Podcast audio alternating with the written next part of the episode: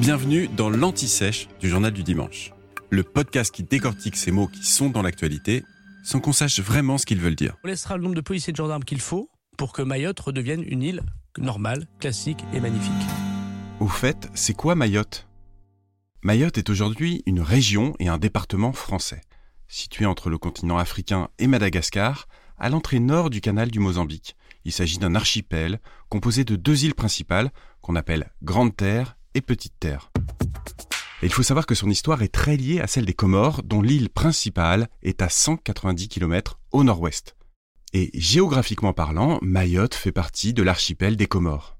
Les habitants sont en majorité des Mahorais, qui parlent la langue du même nom, issue des langues bantoues et plus précisément du swahili, la langue la plus parlée en Afrique de l'Est. Depuis le IXe siècle, Mayotte est une entité politique à part.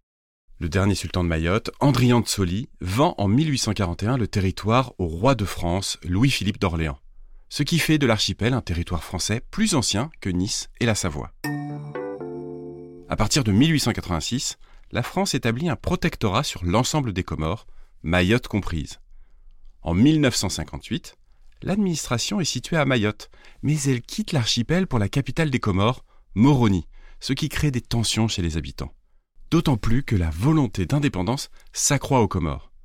Un mouvement militant pour leur attachement à la République française naît dans les années 1960 et il est même porté par les chatouilleuses, des centaines de femmes s'organisaient en commando pour prendre à partie les responsables comoriens en visite à Mayotte et elles les soumettaient à des chatouilles pour les forcer à quitter l'île.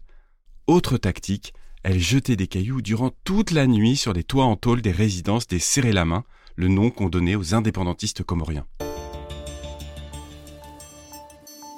En 1974, la France organise un référendum pour l'indépendance des Comores en entier, mais les Mahorais ne votent qu'à 36,78% pour.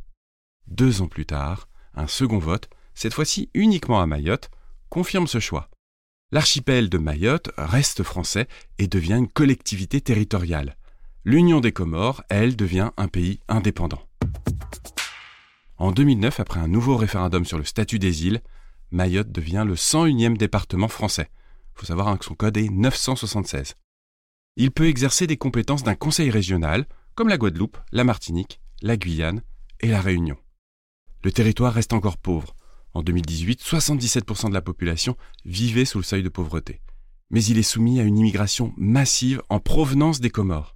Chaque année, des milliers de personnes meurent en tentant de traverser la mer en kwassa-kwassa, des petits canaux de pêche à fond plat. Plus de 50% des résidents du département sont des étrangers.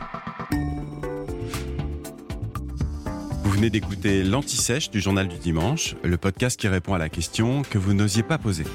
Je suis Vivien Vergniaud et si vous avez aimé ce podcast, mieux si vous voulez écouter d'autres épisodes préparés par la rédaction du JDD, c'est facile. Abonnez-vous, suivez-nous, c'est gratuit. On vous donne rendez-vous trois fois par semaine en podcast et tous les jours sur le JDD.fr. À bientôt.